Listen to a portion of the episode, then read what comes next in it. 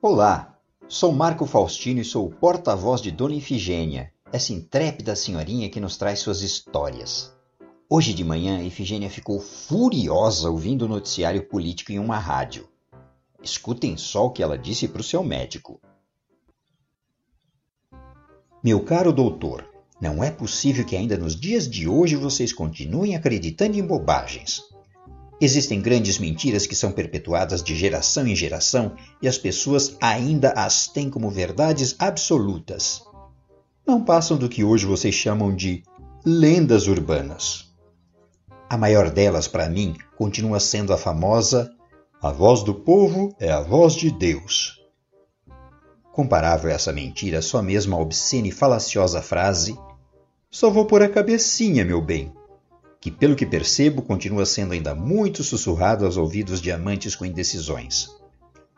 Na verdade, o chamado povo sempre foi massa de manobra de governantes e líderes blasfemos que procuram sempre o utilizar como ponto de apoio para a concretização de interesses particulares e egóicos. Ao final das contas, sempre com vistas a interesses de grupos restritos. Isso continua mais verdadeiro do que nunca nos dias atuais. Com toda a modernidade desse mundo de vocês, com a internet, essas redes sociais e coisas do tipo, na verdade o problema ficou ainda pior.